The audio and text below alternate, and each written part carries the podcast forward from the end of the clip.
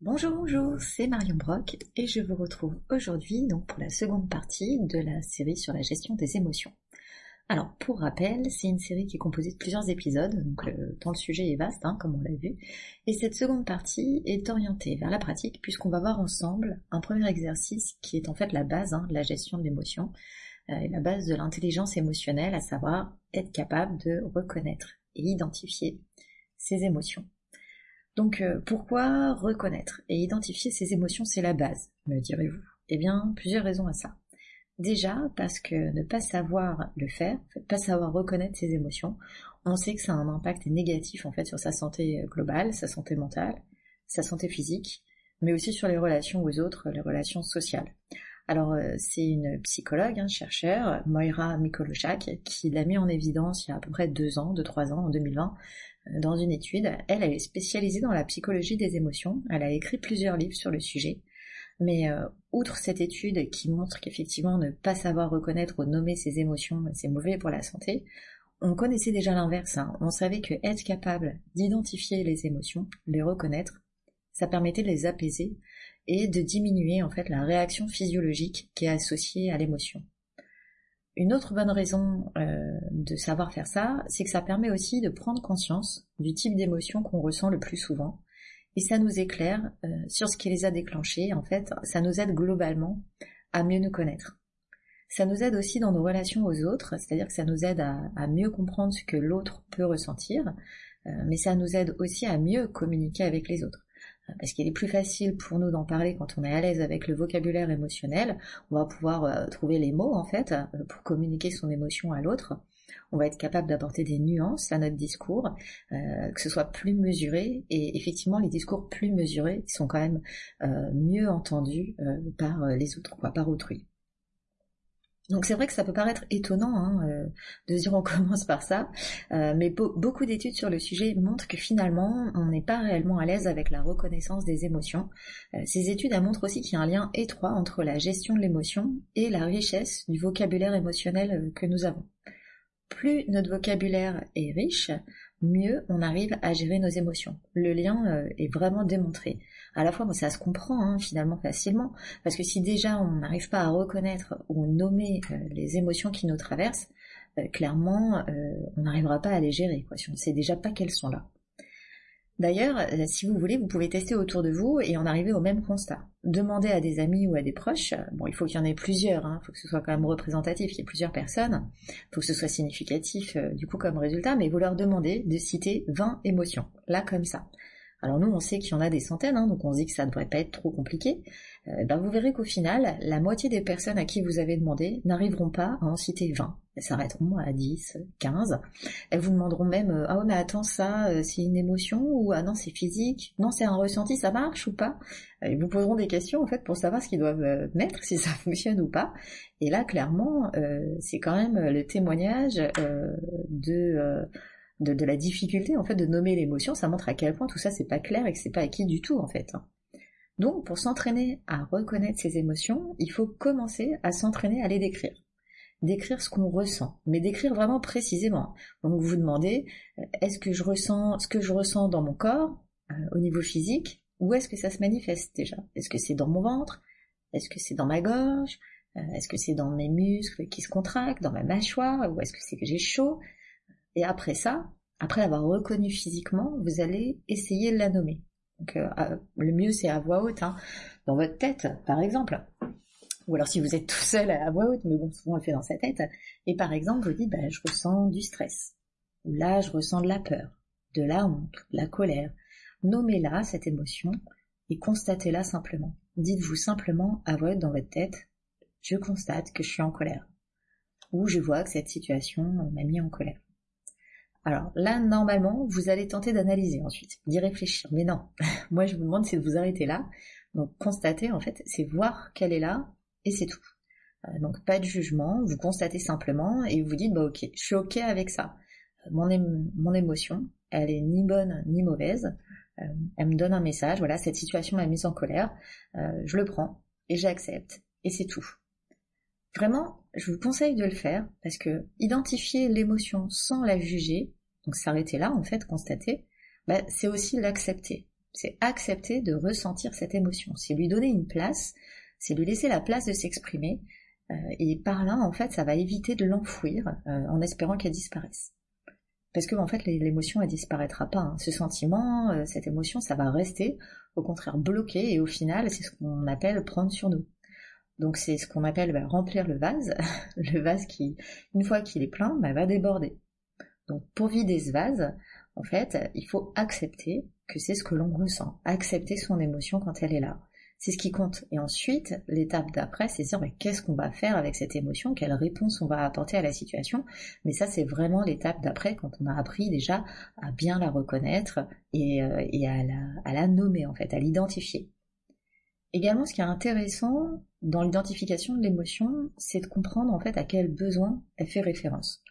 Là, je vais vous ramener à l'épisode 1, l'épisode d'avant, euh, la gestion des émotions, souvenez-vous, on avait les émotions primaires, euh, secondaires, les pensées, et en ce qui concernait les émotions primaires, donc la joie, la colère, la tristesse, le dégoût, la peur, la surprise, ces émotions-là qui ont pour fonction de nous garder en vie, en fait, elles ont aussi un intérêt pour nous, euh, c'est qu'en fait elles sont directement reliées à nos besoins. Donc elles vont nous permettre de comprendre en fait quels sont nos besoins sur le moment où on va le ressentir. Je m'explique. Chaque émotion, en fait, est reliée à un besoin. Par exemple, la peur, elle est reliée au besoin euh, d'être assurée. La tristesse, elle est reliée au besoin d'être consolée. Euh, la colère, par exemple, elle, elle est reliée au besoin de faire respecter son territoire. Euh, ça peut être sinon faire respecter son intégrité, ses idées ou ses valeurs. Enfin, en tous les cas, ça va être voilà, faire respecter des limites. Quand vous identifiez l'émotion que vous ressentez, vous pouvez ensuite remonter le fil de votre réflexion jusqu'à identifier le besoin que votre émotion traduit. Est-ce que euh, là je sens que je suis triste? Bah, Tiens, c'est que j'ai besoin d'être rassurée en fait, ou consolée. Là je suis en colère, en fait c'est que j'ai besoin qu'on respecte mes idées ou qu'on me respecte moi, quoi. Donc euh, je vais donner un exemple, ce sera plus clair. Vous discutez avec quelqu'un et là en fait, imaginons, hein, vous n'êtes pas du tout d'accord sur, euh, sur un sujet. Mais alors pas du tout, du tout d'accord. L'autre personne dit quelque chose qui va vraiment à l'encontre de vos valeurs ou de vos idées, et là, en fait, clairement, vous allez sentir euh, la colère monter en vous, donc euh, certainement votre rythme cardiaque qui va s'accélérer, la respiration aussi, ou, euh, ou, alors vous sentez une chaleur hein, remonter dans tout votre corps. Typiquement, vous constatez l'expression corporelle en fait de la colère. Donc là, ce qui serait idéalement la réaction, c'est de faire une pause, de respirer un bon coup pour calmer hein, en fait la réaction physiologique. Alors la respiration, c'est clair que ça a un impact hein, sur, euh, sur la réaction physiologique, donc moi je conseille toujours de respirer un bon coup. Et là, vous dites, ok, je constate que là, clairement, je suis en colère. Je constate que je suis en colère parce qu'en fait, j'ai besoin que mes idées soient respectées, que mon idée ou ma valeur, hein, euh, sur, euh, le sujet de la conversation, soit respectée. Et là, ben, en fait, j'ai l'impression que non, quoi. Donc, ok, une fois que vous l'avez constaté, vous posez la question suivante, bah, est-ce qu'en fait c'est si important que ça que l'autre pense comme moi? Parce que parfois ça vaut le coup, parfois ça vaut pas le coup. Est-ce que dans cette conversation-là, sur ce sujet, l'autre, je trouve qu'il a vraiment le droit de penser différemment, ou alors vraiment c'est grave et non quoi? Parfois, en fait, l'enjeu est important, donc la colère, elle est constructive, euh, elle fait avancer. Mais si c'est pas le cas, si en fait il n'y a pas d'enjeu à part juste vouloir avoir raison, alors bah faut laisser tomber quoi. Autrement dit, euh, lâcher prise, hein, parce que euh, sinon en fait on va juste se fâcher pour rien il faut parfois être d'accord euh, bah, de pas être d'accord en fait. Mais là, vous voyez, dans cet exemple, on voit bien l'intérêt de savoir reconnaître l'émotion quand elle arrive parce que ça permet justement de faire le stop et de gérer le processus. En gros, de pas agir tête baissée en fait sous le coup de l'émotion, de pas être dans la réaction en fait, mais plus dans l'action, euh, c'est-à-dire euh, dire comment j'ai envie d'agir par rapport à cette situation. Reconnaître la colère arrivée, en fait, c'est être capable de dire attention, là c'est potentiellement glissant, sous coup de l'émotion, bah, je peux clairement déraper en fait et, réagir au lieu d'agir. Et en fait, bah, qu'est-ce que je veux au final, quoi? Alors, ça c'est un exemple. c'est dans le meilleur des cas hein, quand on arrive à, gérer tout ça. Euh, clairement, on n'y arrive pas du premier coup, ni du deuxième et ni du troisième en général. C'est vraiment de l'entraînement parce que euh, ce, ce petit processus là, en fait, c'est pas du tout notre schéma instinctif voilà, instinctivement, en fait, on aurait juste envie d'envoyer valser l'autre, de lui dire qu'il nous agace, stop, j'ai plus envie de t'écouter, ou alors euh, mais euh, t'es bête euh, de penser ça, voilà, parce qu'il est pas d'accord avec nous. Mais les réactions primaires comme ça, en fait, c'est pas ce qui élève vers le mieux-être. Au contraire, en fait, après on culpabilise, on y repense, on se dit que bah, c'était pas bien, etc. Ou alors, bah, ça nous rend encore plus en colère, hein, parce qu'on nourrit la colère par la colère. Enfin bref, c'est pas génial, ça, ça nous rend pas heureux. Donc, euh, si j'ai un conseil à vous donner euh, sur cet exercice-là, c'est surtout de vous laisser le temps d'y arriver, sans vous plomber quand vous y arrivez pas, parce qu'on n'y arrive pas du premier coup, c'est pas possible. Dites-vous, bah c'est pas grave, je vais réussir à, améliorer euh, ces réactions en m'entraînant, c'est comme tout. Quand j'essaie de faire ce qui n'est pas instinctif, bah, je dois m'entraîner, dans l'idéal un petit peu tous les jours, hein, pour réussir à en faire une habitude. Parce qu'en fait, c'est un peu, euh, c'est un peu comme conduire une voiture, quoi. Au départ, c'est pas gagné, on a du mal à tout coordonner, euh, regarder euh, le rétro, l'angle mort, les clignots, tout ça. Et puis en fait, au bout d'un certain temps, c'est devenu tellement instinctif qu'on se souvient même pas qu'on a fait le trajet travail-maison. on s'en rend compte quand on est arrivé, on se dit ah oui tiens c'est vrai j'ai fait le trajet, c'était, c'est devenu instinctif. Donc là c'est pareil. Entraînez-vous dans un premier temps à observer et à constater vos émotions la deuxième étape, ça va être euh, sentir quand ça vous envahit de faire un stop hein, et de respirer un grand coup. Et la troisième étape, c'est je constate, je respire un grand coup, donc je fais mon stop, et je me questionne. Comment est-ce que j'ai envie de répondre à cette situation? Alors vous verrez au fil de la pratique, euh, vous pouvez aussi rajouter euh, des questionnements. Vous pouvez vous dire, bah tiens, j'essaie d'évaluer l'intensité de l'émotion. Par exemple, sur une échelle de 1 à 10, euh, là, l'émotion que j'ai ressentie, quelle note je lui donne? Si elle était très très très très forte, bah, je vais lui mettre un 10. Euh, puis si en fait elle était euh, modérée, je vais mettre un 4 ou un 5. Ça, ça permet aussi de mettre un curseur en fait à nos ressentis, de les rendre un peu plus objectifs, ou alors aussi de voir les progrès qu'on peut faire. Une situation où avant j'aurais mis un 8, bah là maintenant en fait je, je vois que je mets un 5. Donc je me félicite de mon progrès. Ça permet aussi euh, d'évaluer comme ça l'intensité de l'émotion, de pouvoir mettre aussi en avant en fait les situations qui mettent le plus souvent mal à l'aise ou celles euh, qui nous mettent euh, réellement en colère.